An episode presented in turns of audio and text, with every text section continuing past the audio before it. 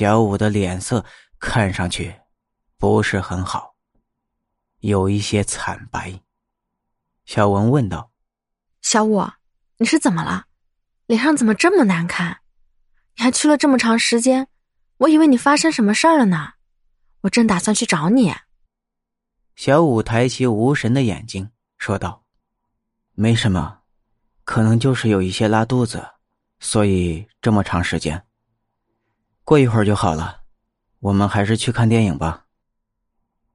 小文看见小五没有什么事儿，于是就跟着小五一起去看电影了。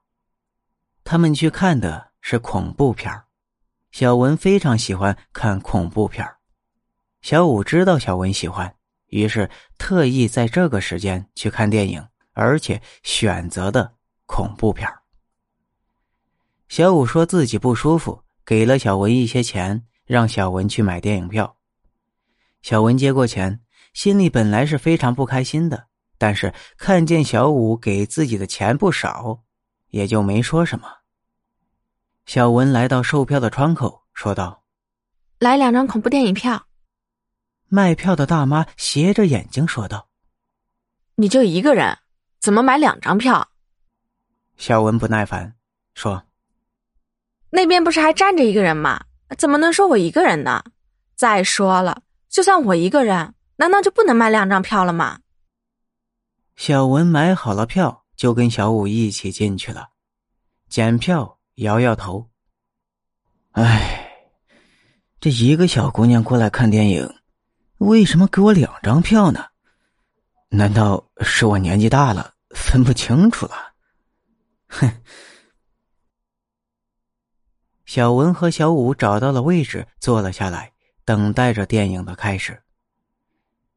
小文感觉到一只冰冷的手向自己伸过来，小文打了一个冷战。小五的手一直都非常温暖的，但是今天伸向自己的手，为什么会变得如此的冰冷呢？小文觉得非常不舒服。他想要将自己的手抽出来，但是却被小五使劲的拽住。小文根本就没有办法将自己的手抽回来，他只能让小五握住自己的手。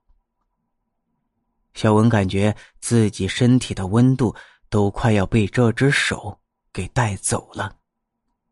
小文轻声说道：“你的手好冷啊。”你没事吧？你这样拽着我的手，我感觉非常的不舒服。